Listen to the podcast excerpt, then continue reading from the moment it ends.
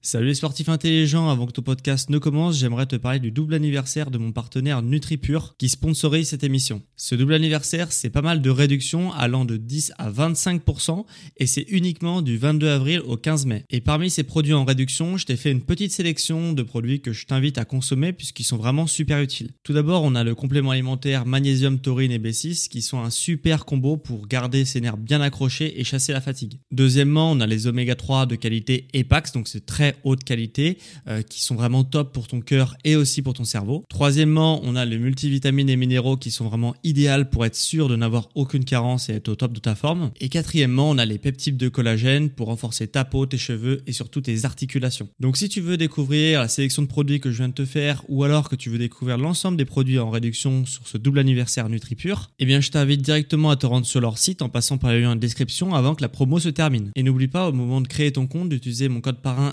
SSN 10 pour bénéficier de 10% de réduction supplémentaire sur ta première commande. Merci à NutriPure de sponsoriser cet épisode et bon podcast à toi.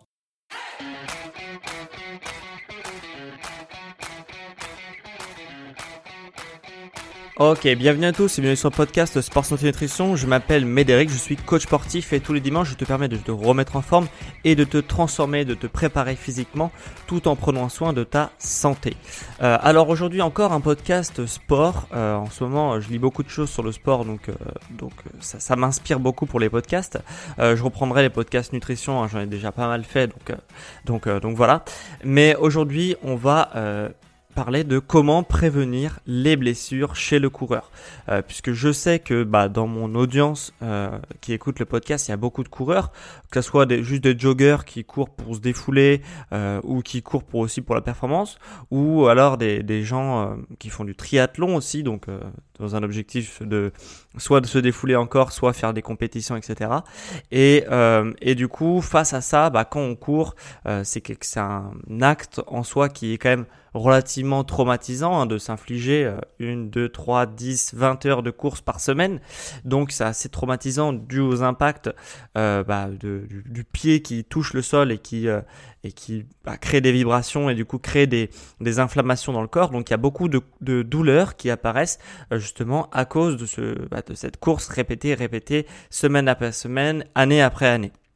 Et du coup, pour prévenir certaines blessures, ce qui peut être bien, c'est durant les séances de physique. Hein, donc euh, euh, voilà, je pense que ceux qui m'écoutent ont bien compris que bah, c'était indispensable justement de, de, rajouter des séances de physique euh, à, sa, à sa pratique sportive, ok Puisque pour progresser et pour prévenir aussi des blessures, c'est indispensable de ne pas faire uniquement son sport, mais de rajouter des séances pour être au top au niveau physique qui vont permettre de progresser. Et justement, ce que je te conseillerais dans, dans ces séances de physique, c'est de faire aussi des exos de prévention ok, euh, qui ont pour euh, intérêt justement de ne pas se blesser. Ok, le but ça va être justement ces exercices-là vont permettre pas forcément de performer, mais de euh, justement bah, d'avoir une progression qui est linéaire et qui est pas coupée par des blessures. Et du coup, euh, et du coup voilà, ça peut être pas mal de rajouter ces exercices-là que je vais te présenter dans le podcast. si tu es déjà premier conseil, c'est si tu es blessé actuellement, enlève déjà tous les exos dans ta préparation physique qui te font mal physiquement. Euh, une fois qu'on a dit ça, tu vas pouvoir travailler sur des exos qui te font pas mal et euh, justement comme ça, ça va permettre de renforcer tout ça. Euh, tous les exercices dont je vais te parler du coup vont être disponibles en description en format PDF. Ok, ce sera plus facile parce qu'un podcast c'est pas forcément facile pour expliquer euh, des choses qui sont visuelles. Donc justement, tu auras le petit visuel en PDF en description. Aujourd'hui, du coup, on va s'attarder à trois pathologies qui sont extrêmement courantes euh, bah, chez le coureur. Et bah du coup, c'est la pubalgie en 1 qu'on va voir en 1, le syndrome de l'essuie-glace qu'on va voir en 2 ok, et l'entorse de cheville qu'on va voir en 3, ok. Donc je vais te proposer des euh, justement des exercices pour prévenir de ces blessures-là, ok, pour pas que tu aies ce type de blessure-là. Ça, du coup, ça va extrêmement bien marcher les exos que je vais te donner et les conseils que je vais te donner, euh, bah, si tu es sujet à ce type de choses. Donc, si tu es sujet à la pubalgie, que tu en as régulièrement, euh, syndrome de l'essuie-glace, entorse, etc., ça va extrêmement bien marcher si tu es sujet à ça. Si tu es euh, si par exemple tu viens de, euh, de te faire une entorse de cheville, les choses que je vais t'expliquer ne vont pas marcher. Ok, euh, ça, ça à faire dans un second temps. Ok? Je veux bien être euh, clair là-dessus, euh, puisque la meilleure chose à faire quand tu as une pubalgie, une entorse ou un syndrome de glace, c'est généralement de euh, te reposer un en un, donc arrêter toute activité physique pendant quelques jours, au moins le temps que la douleur disparaisse. Et puis dans, certains cas aussi, glacer sur le moment, ça peut être pas mal. surélever la jambe, ça peut être pas mal. Enfin, ça dépend des cas, etc. Mais grosso modo, voilà, je veux bien que tu comprennes que tout ce que je vais te dire dans le podcast, ça vient après euh, après justement euh, le, moment où tu te fais mal. Ok, ça va être, ça va des choses que tu fais en vraiment après dans les semaines, dans les jours euh, qui suivent. Voilà. Donc, on va commencer par la pubalgie. Qu'est-ce que c'est qu'une pubalgie déjà? On en entend beaucoup parler, mais c'est tout simplement une tendinite, une tendinopathie du pubis. Ok, euh, le pubis, c'est quoi? Le pubis C'est un os, hein, c'est un os qui ressort de ton bassin, euh, qui euh, voilà, c'est une petite protubérance si tu veux qui ressort de ton bassin. C'est une sorte de petite pointe osseuse qui ressort et sur lequel s'accrochent justement bah, les muscles pelviens, les adducteurs, le grand droit de l'abdomen, donc les abdominaux, hein, les tablettes de chocolat, tout ça, ça s'accroche sur ce pubis ok? Et du coup, c'est la pubalgie, c'est une inflammation de cette zone, donc qui va inflammer principalement les adducteurs. Des fois, ça peut être le grand droit, euh, l'attache du grand droit, donc l'attache des tablettes de chocolat aussi, qui fait souffrir. Mais dans la majorité des cas, c'est surtout l'adducteur. Ok? Donc ça arrive pourquoi cette inflammation, pourquoi elle arrive comme ça? C'est parce qu'il y a un problème de mobilité dans la majorité des cas. Ok, donc ça veut dire que bah, tu es trop raide des adducteurs ou tu es trop raide des muscles euh, du pelvien, donc euh, tout ce qui est fessier, etc., ou des abdominaux.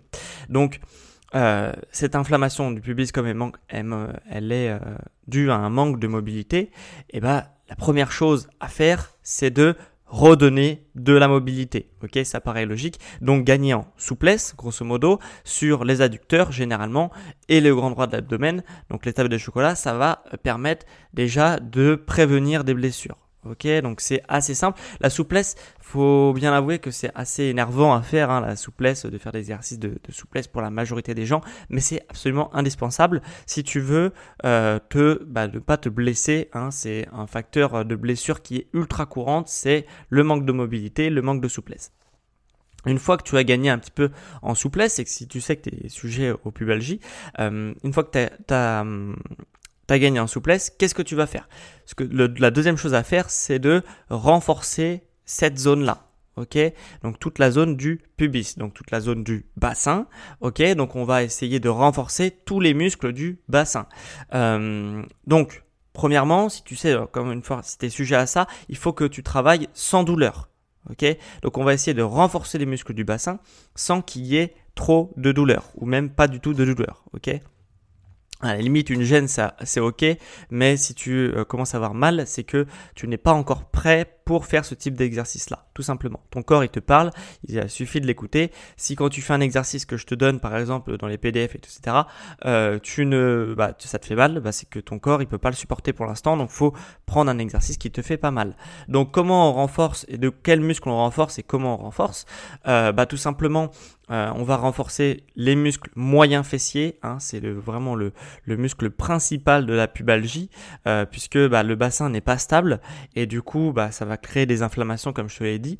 Donc on va renforcer les moyens fessiers. Les moyens fessiers, c'est des fessiers, hein, donc au niveau euh, bah, de la fesse, tout simplement, mais sur le côté. Hein, il y a trois parties dans le fessier, le petit, le moyen et le grand. Le grand, c'est ce qui fait un petit peu le galbe des fessiers en arrière. Le moyen, c'est celui qui fait bah, le, le la circonférence un petit peu du fessier si tu veux, donc c'est situé vraiment sur le côté, et le petit, bon, il est assez anecdotique, il est situé sur le devant sur euh, la face antérieure de ton corps si tu veux.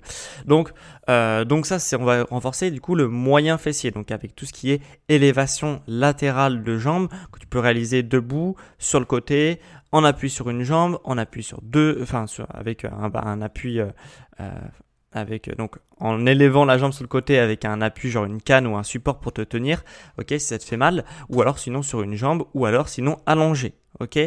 Euh, ça, ça va vraiment permettre du coup de stabiliser ton bassin, ok. Donc plus ton bassin sera stable, plus bah euh, tes adducteurs vont être mis en position de force, et du coup plus plus tout simplement bah, ça va limiter l'inflammation, puisque ce qui crée l'inflammation, c'est le déséquilibre au niveau du bassin qui va venir tirer sur le pubis, qui va venir inflammer. Si ton bassin est stable, il n'y a plus tous ces problèmes-là. Et si en plus tu as la mobilité nécessaire pour réaliser les mouvements, et eh bah, euh, bah là, ça va plus du tout te causer de problème et ta pubalgie, elle sera derrière toi.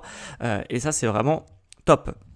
Je sais, il y a aussi un truc qui s'appelle le matos, euh, de rajouter un petit peu de matériel. Parfois, ça peut soigner, enfin, comment, dire, euh, ça peut soulager plutôt une pubalgie. Donc, il y a des cuissards qui sont exprès pour les pubalgies. moi, je conseille pas du tout, du tout, du tout de prendre ce type de matériel là bien que ça marche, ça soulage la pubalgie, sauf que ça ne guérit absolument pas le problème. Pire, ça peut l'empirer. Donc moi, je te conseille pas d'utiliser de cuissard de pubalgie. Euh, je sais que ça peut à contre-courant par rapport à ce qu'on peut te proposer, mais euh, pour une simple et bonne raison, c'est que certes ça va soulager, mais la douleur va toujours être là. Le meilleur truc, enfin le, le problème va toujours être là. Le meilleur truc à faire, c'est mobilité, renforcement. Ok, donc mobilité en gagnant en mobilité de, euh, de pubis, donc euh, au, niveau, euh, au niveau des adducteurs et du grand droit de l'abdomen, et le renforcement au niveau des moyens fessiers, comme je viens de t'expliquer. Donc ça c'est le meilleur moyen pour que ta pubalgie ne soit, enfin que qu'elle t'arrive plus quoi, grosso modo. Petite aparté, les cuissards de pubalgie, donc moi je te conseille pas de l'utiliser de manière quotidienne pendant tes entraînements. Après, il est vrai que si tu as une compétition, si tu une compétition, euh, par exemple, je sais pas, tu as un marathon ou tu as un triathlon en compétition à faire et que tu sais que bah, des fois tu as tes pubalgies qui se réveillent, etc., euh, quand vraiment la fatigue se, fait, euh, bah, se fait sentir, là-dessus, c'est la seule, le, le, seul, le seul moment où tu peux utiliser ton cuissard de pubalgie, c'est en compétition ok? Sauf que les compétitions, c'est tellement rare que du coup, tu peux te permettre d'avoir une petite aide comme ça pour pas être gêné pendant une course. Par contre, l'entraînement, c'est quotidien ou, du moins euh, plusieurs fois par semaine. Et si tu prends ton cuissard de pubalgie, tu vas empirer la chose quand tu n'auras plus ton cuissard. Ok? Et euh, même si tu le mets pendant longtemps, tu vas même avoir des douleurs avec ton cuissard. Donc là, tu pourras plus rien faire comme aide. Donc le plus simple, c'est de l'enlever et euh, vraiment d'utiliser que en compétition, jamais en entraînement. Voilà. Donc ça, c'était pour la pubalgie. Euh, c'était pour la pubalgie. Donc le principal chose à faire, mobilité, renforcement. Ok? Maintenant, on va passer au euh, syndrome de l'essuie-glace. Ok? Alors, qu'est-ce que c'est que le syndrome de l'essuie-glace? Tu n'as peut-être jamais entendu parler de ça si tu n'es pas sujet à ça, mais que tu es juste curieux et que tu passes ici par curiosité. Euh, le syndrome de l'essuie-glace, c'est une inflammation du fascia euh, qu'on appelle aussi tenseur du fascia lata, hein, c'est un muscle. Euh, le tenseur du fascia lata, c'est si tu veux une bande musculaire, donc qui a une petite partie musculaire et une grosse partie tendineuse, qui s'attache au niveau euh, du, du bassin et qui va longer tout le côté de ta cuisse pour euh, s'attacher. Donc il y a deux points, hein. un en bassin et un au niveau du haut du péroné. Ok, le péroné c'est à côté du tibia. Euh, et du coup, euh, cette bande tendineuse et musculaire, bah elle va s'inflammer et ça va grosso modo te lancer dans le genou. Donc c'est vraiment pour te situer un petit peu, pour t'imaginer un petit peu où est le, le fascia lata. Si tu veux, as dans, dans, un pantalon, tu as des coutures sur le côté. Euh, qui permettent de, bah, de raccrocher les deux bouts du, pantalon. Donc au niveau des cuisses, tu as des coutures. Et bah, c'est un, muscle qui va vraiment longer cette couture euh, de ton pantalon ou de ton jogging ou de ce que tu veux, euh, vraiment sur le côté et qui va s'attacher jusque, sur le péroné, comme je t'ai dit. Donc ça va te déclencher une douleur au niveau des genoux. Donc c'est une inflammation de ce muscle-là. Mais le souci, c'est que beaucoup de gens pensent que le syndrome de l'essuie-glace, c'est un problème de genou ok? C'est un problème au niveau du genou, alors que comme je te l'ai dit, le tenseur du fasciata, il fait hanche jusqu'au genou, jusqu'au péroné, donc jusqu'après le genou. Mais le problème, bien que la douleur soit localisée, donc le ressenti soit localisé au niveau du genou, le problème vient des hanches, ok? Euh, Et il vient euh, souvent d'un manque de force, euh, même dans 99% des cas, d'un manque de force au niveau du bassin. Euh, encore une fois, un manque de force au niveau des fessiers, donc grand et moyen fessiers, qui du coup ne stabilise pas assez le bassin et que du coup, bah, ça, tu compenses, vu que ton bassin n'est pas stable, tes genoux vont compenser, donc après la douleur va venir au niveau de tes genoux. Ok, donc sur la partie basse du fascia lata. Sauf que le problème n'est pas des genoux, le problème est que ton bassin n'est pas stable. Donc comment on fait pour stabiliser un bassin? Bah encore une fois, c'est que tu manques de tonus musculaire, de tonicité au niveau des hanches. Donc il faut renforcer toute la zone des hanches. Donc euh, avec du travail moyen fessier, hein, comme tout à l'heure, euh, du travail grand fessier aussi que tu peux rajouter par exemple kettlebell, euh, tu peux rajouter même sans matériel ou avec des élastiques, etc. Du gainage lombaire, hein, donc t'as pas besoin de matériel pour gainer tes lombaires, hein, tu fais du gainage à plat ventre sur le sol, hein, où on essaye de se se former une banane un petit peu euh, sur le sol, ou alors du gainage abdominal, donc là traditionnel, soit sur les avant-bras, soit sur les mains en fonction du niveau, soit sur un TRX en fonction du niveau aussi. Euh, voilà, donc ça, ça va permettre justement de stabiliser tout ton bassin, et une fois que ton bassin sera stable, bah, tes genoux n'auront pas besoin de compenser, et du coup, euh, bah, tu n'auras plus de douleur au niveau du syndrome de l'essuie-glace, ok, donc au niveau du genou. Une chose qui être pas mal, encore une fois, mobilité. Mobilité de hanche, apprendre à ta hanche à, euh, à bouger en trois dimensions, Parce que quand on est coureur, en fait, on a euh, tendance à faire juste des mouvements avant-arrière, avant-arrière avec la hanche, mais la hanche peut aller aussi sur le côté. Elle peut aller aussi euh, en diagonale. Elle peut aller aussi en rotation externe, en rotation interne, etc. Donc, il faut vraiment mobiliser la hanche sur tout euh, bah, en trois dimensions hein, euh, pour que du coup ta hanche euh, garde en mobilité et c'est bien souvent le problème de mobilité qui, qui, cause justement des douleurs du syndrome de l'essuie-glace. Encore une fois, tous les tous les exercices que je, que je te dis un petit peu, donc renforcement moyen fessier, grand fessier, gainage, etc., ça sera en description. Tu as un petit PDF, tu pourras cliquer dessus pour avoir l'ensemble des exercices que je te préconise justement pour, euh, bah, pour traiter et pour prévenir un petit peu le syndrome de l'essuie-glace. Autre chose que euh, je vois beaucoup chez les coureurs qui euh, bah, justement qui n'ont pas cette profondeur d'analyse, c'est qu'ils se disent bon bah j'ai mal au genou, je mets je mets une genouillère. Encore une fois, c'est pas le bon plan. Hein. C'est comme le cuissard pour les pubalgies. Euh, si tu prends une genouillère, ton corps va s'habituer à courir avec une genouillère. Si tu multiplies ça par des jours, des semaines, des mois de course avec genouillère, ton corps au bout d'un moment ne va plus pouvoir se passer de sa genouillère et euh, et du coup parce que ça va détonifier toute la zone et ça sera encore plus de boulot à faire euh, pour retonifier la zone, etc. Donc le meilleur moyen, c'est de ne pas mettre de genouillère et euh, d'y aller de façon progressive euh, jusqu'à euh, bah, guérison et voilà, vraiment guérison de la douleur. le seul truc, c'est que si tu sens que tu es un petit peu juste et que tu as une compétition, à la limite, euh, tu peux essayer de prendre une genouillère, mais en compétition. Jamais, jamais, jamais en entraînement. Sinon, ton corps va s'habituer. Alors que sur une compétition, il n'aura pas le temps de s'habituer. Tu vas juste passer ta compétition et tu auras moins mal. Donc là-dessus, ça peut être, euh, ça peut être pertinent. Euh, mais bon, c'est quand même, c'est quand même à faire attention parce que euh, la genouillère en compétition, bon, déjà tu perds en performance et, euh, en plus de ça, euh, bon, je pense que ça peut te gêner quand même, même en compétition. Alors que le cuissard pubalgie, je pense en compétition, ça peut être pas mal.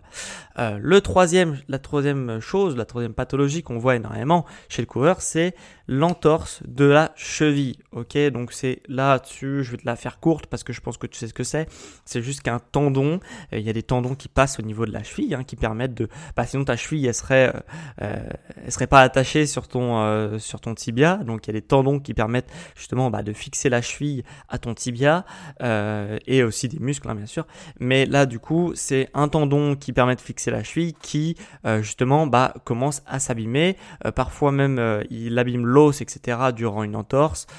voilà, donc c'est assez simple à comprendre. Le tendon attache la cheville au tibia. Si le tendon est fragilisé, forcément, tout ce que tu vas mettre comme contrainte au niveau de la cheville, bah, ça va te faire mal puisque ta cheville ne va pas être bien stabilisée. Donc ton corps va t'envoyer des signaux de la douleur. C'est exactement ça, une entorse de la cheville. Donc si tu viens de te la faire encore une fois, repos, glace, euh, surélévation peut-être de la jambe, etc. Mais si ça fait des mois que tu t'es, euh, ou même des semaines que tu t'es fait l'entorse, que ça va mieux, mais que tu sens que t'es pas encore à 100%, ce que je peux te conseiller de faire, encore une fois, c'est de renforcer vraiment euh, tous les muscles du tibia. Ok, donc euh, il y a le péroné antérieur, il y a le mollet, euh, les mollets, euh, donc le mollet c'est jumeau solaire, hein, c'est deux muscles, le mollet, et le péroné antérieur, et même les ischio-jambiers, ça peut être intéressant, et même les, les quadriceps, ça peut être intéressant de muscler l'ensemble de cette chaîne musculaire là quand tu as une entorse de cheville. Ok? Donc comment on muscle ça? On peut faire tout simplement bah, des, exercices pour euh, les cuisses, donc comme euh, le squat, le soulevé de terre, tous ces exercices là pour renforcer euh, bah, du coup la, la cuisse.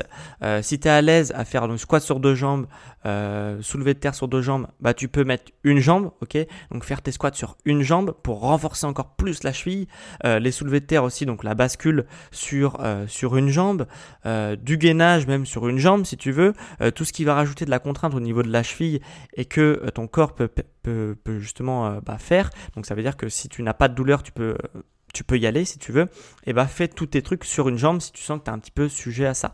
Ok, donc tout ce qui est gainage, tout ce qui est soulevé de terre, squat, euh, même tu peux faire des extensions mollets. Euh, donc euh, tu sais, tu te mets ton, tu surélèves ton pied et tu et tu fais des, tu te mets sur la pointe des pieds, puis sur le talon, puis sur la pointe des pieds, puis sur le talon. Voilà, sur deux jambes, sur une jambe si ça te fait pas mal, etc., etc. Donc de toute façon tout ça, ça sera en PDF en description si tu veux vraiment l'ensemble des exercices. Mais le but c'est de rajouter de plus en plus de contraintes sur ta cheville.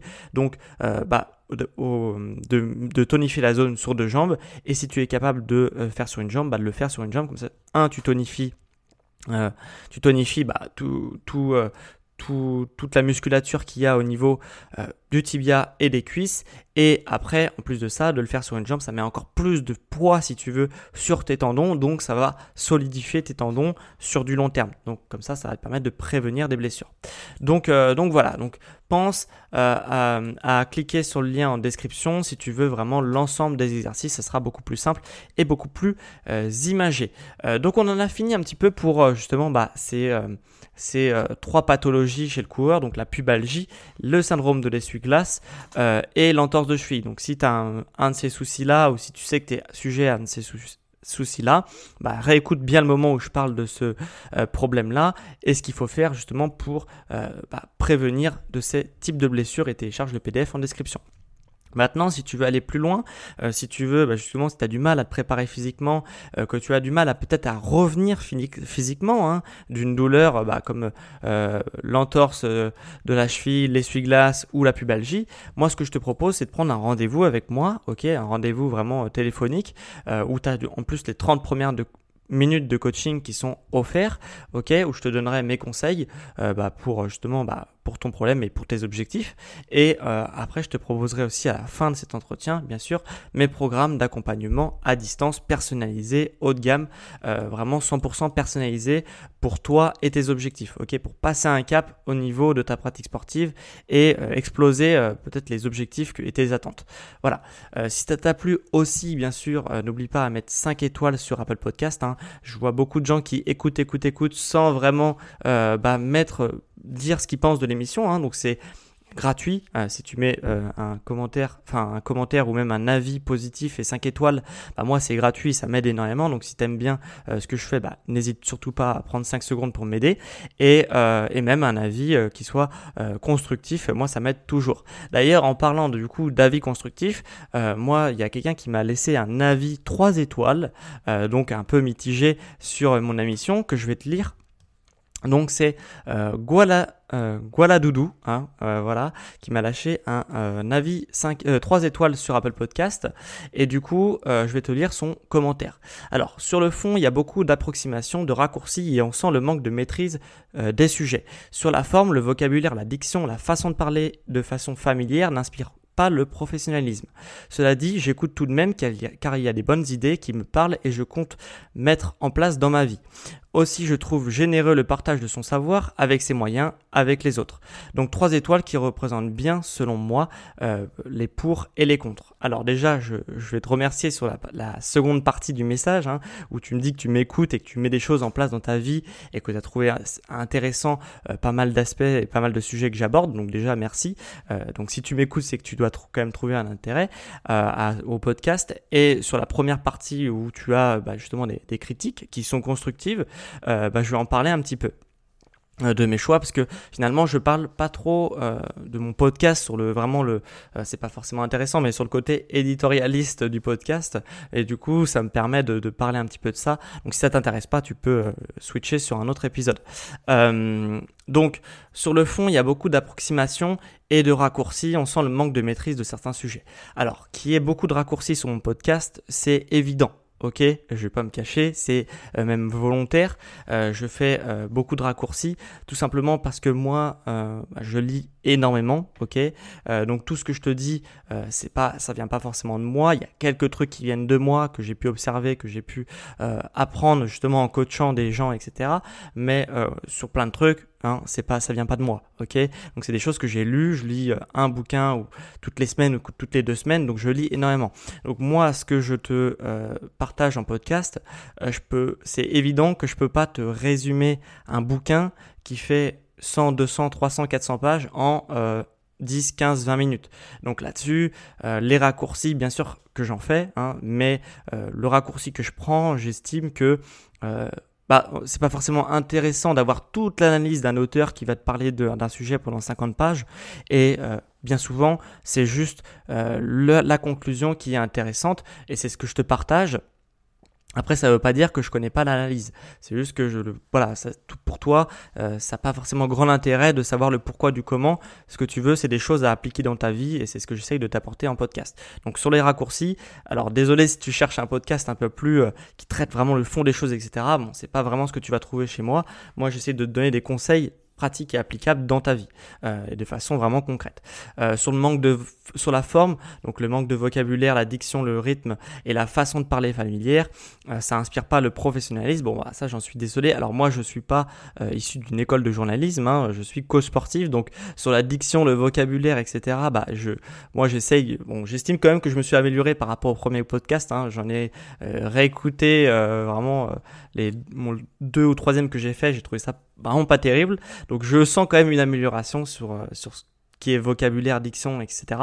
Euh, après, sur la façon de parler familière, euh, là-dessus, j'avoue que bah moi, je, moi, j'aime bien parler comme ça. J'aime bien parler un petit peu, euh, bah, comme je parle dans la vie de tous les jours, parce que je suis sur un podcast, que je suis écouté par des centaines de personnes euh, par jour, que je vais changer ma façon de parler. Ça plaît ou ça plaît pas. Euh, je pense que le mieux, c'est, enfin moi, ça, ça me saoule pas mal d'entendre justement euh, des, euh, des manières de parler journalistiques où tout le monde parle de la même façon, etc. Euh, moi, alors que les, journalistes ne parlent pas comme ça dans la vie de tous les jours. Donc moi, cette façon de se brider un petit peu, moi, ça me correspond pas du tout. J'ai pas envie d'avoir vraiment un ton journalistique sur mon podcast. Donc c'est pour ça que oui, je parle de façon familière parce que de manière générale, je parle de façon familière, euh, enfin même pas familière, mais je veux dire normale. Euh, donc des fois, oui, ça arrive de, de, de dire des gros mots ou des, ou des choses comme ça euh, dans la vie de tous les jours. Donc je m'en prive pas euh, durant euh, mon podcast. Voilà. Euh, en tout cas, ça me fait plaisir parce que c'est un, commentaire constructif où on peut justement échanger dessus. Et, voilà. Donc toi, si tu as aussi des commentaires constructifs ou alors juste aussi des, félicitations ou, ou juste voilà que, que tu aimes bien et que tu veux le faire partager, bah, ce que je t'invite à faire, c'est lâcher un avis 5 étoiles et de mettre un avis aussi écrit comme ça, je pourrais le lire dans l'émission. Hein. Je l'avais promis. Même les commentaires négatifs, je les lirai. Donc là, c'est un commentaire mitigé, et bah euh, ça c'est euh, ça me permet justement de, de réagir là-dessus et, euh, et c'est toujours intéressant. En tout cas, moi ça m'intéresse. J'espère que toi aussi. Voilà. Donc euh, donc voilà pour ce podcast sur les, les, préventions des blessures chez le coureur. Si ça te plaît, bah, n'hésite pas à me le dire même en message privé. Si tu veux que je fasse peut-être un sport où il y a des blessures qui reviennent régulièrement et si tu veux que je t'en parle un petit peu plus, comment moi en tant que coach sportif, préparateur physique, bah je mets des choses en place justement pour mes sportifs et, et qu'est-ce qui marche aussi pour traiter et prévenir les blessures chez un sportif dans un sport particulier ou dans une pathologie particulière. Donc n'hésite pas à me le faire savoir si tu veux que je fasse un épisode sur ça précisément pour un prochain épisode sur le sport, la santé ou la nutrition. Donc voilà, donc, euh, donc on se retrouve pour un prochain épisode sur sport, santé et nutrition dimanche prochain à midi comme tous les dimanches et on se dit ciao les sportifs